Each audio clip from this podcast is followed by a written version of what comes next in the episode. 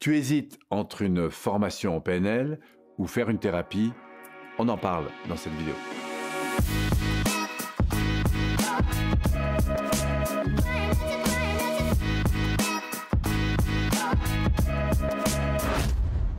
Alors, quand il s'agit de faire une formation en PNL, il est bien évident qu'il s'agit d'acquérir des outils qui vont pouvoir avoir un rayonnement dans plein de domaines.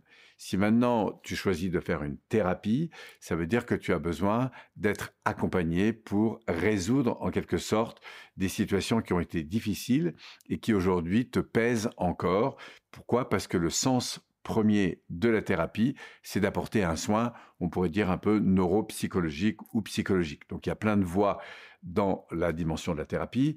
Les voies royales sont euh, très nombreuses. Le point important, c'est de trouver le thérapeute qui est formé pour ça et qui va te permettre du coup, eh bien, d'entrer un peu plus en conscience de ce qui se passe aujourd'hui, qui te fait parfois euh, souffrir.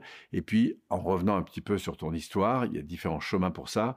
On peut travailler sur un plan plutôt euh, physique, énergétique, émotionnel, mental, spirituel, dans un cadre dit thérapeutique, c'est-à-dire de réparation.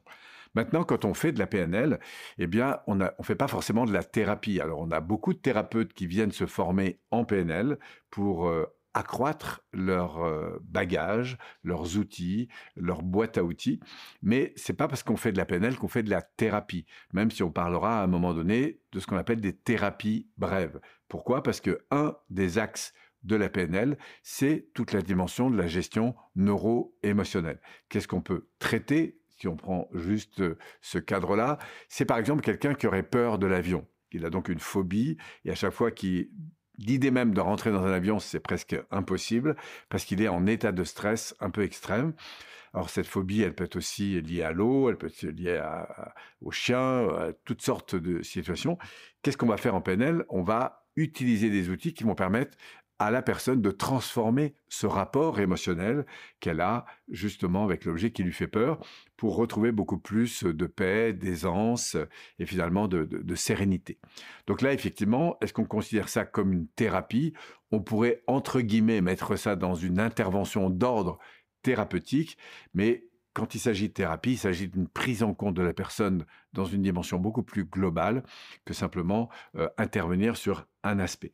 Donc voilà, quand on parle de PNL, on a donc affaire à cette grande boîte à outils qui va travailler sur euh, l'identité profonde, le qui je suis, quelles sont les valeurs qui m'animent dans ma vie, euh, qu'est-ce qui va au fond faire ma mission de vie aujourd'hui, pour qui j'ai envie d'œuvrer, pour répondre à quoi. Donc ça c'est un premier axe.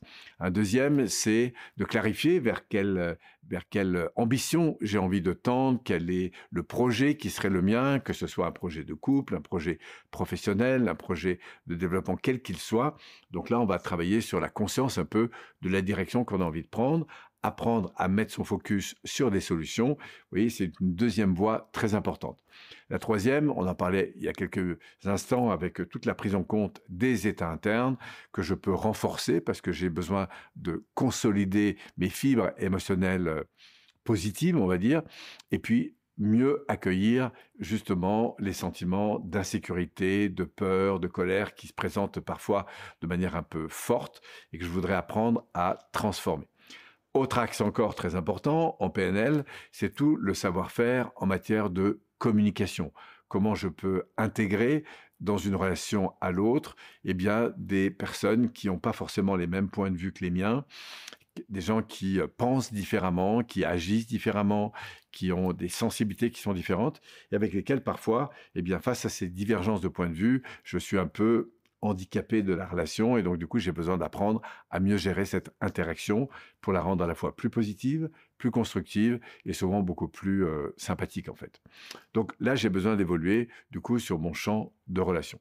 Donc tous ces outils, si on les approfondit, parce qu'on a des niveaux 1, des niveaux 2, des niveaux 3, des niveaux 4, on va pouvoir les mettre au service évidemment d'un métier qui est celui de l'accompagnement, que ce soit en tant que coach, que ce soit en tant que thérapeute, que ce soit en tant que consultant, si je suis amené à faire euh, bah, des interventions dans des organisations, par exemple, que ce soit en tant que conférencier ou quels que soient les métiers, parce qu'après tout, je peux être un agriculteur et avoir besoin aussi eh bien, de me développer dans mon rapport à moi-même et aux autres. Je peux être un boulanger, je peux être un enseignant, un professeur, enfin bref, tous les métiers peuvent tirer profit, évidemment, de cette dimension de savoir-faire humain qui vont me permettre de me rendre à la fois plus heureux et peut-être plus efficace dans un certain nombre de situations. Donc c'est ça la PNL, acquérir des outils pour au final servir ma vie.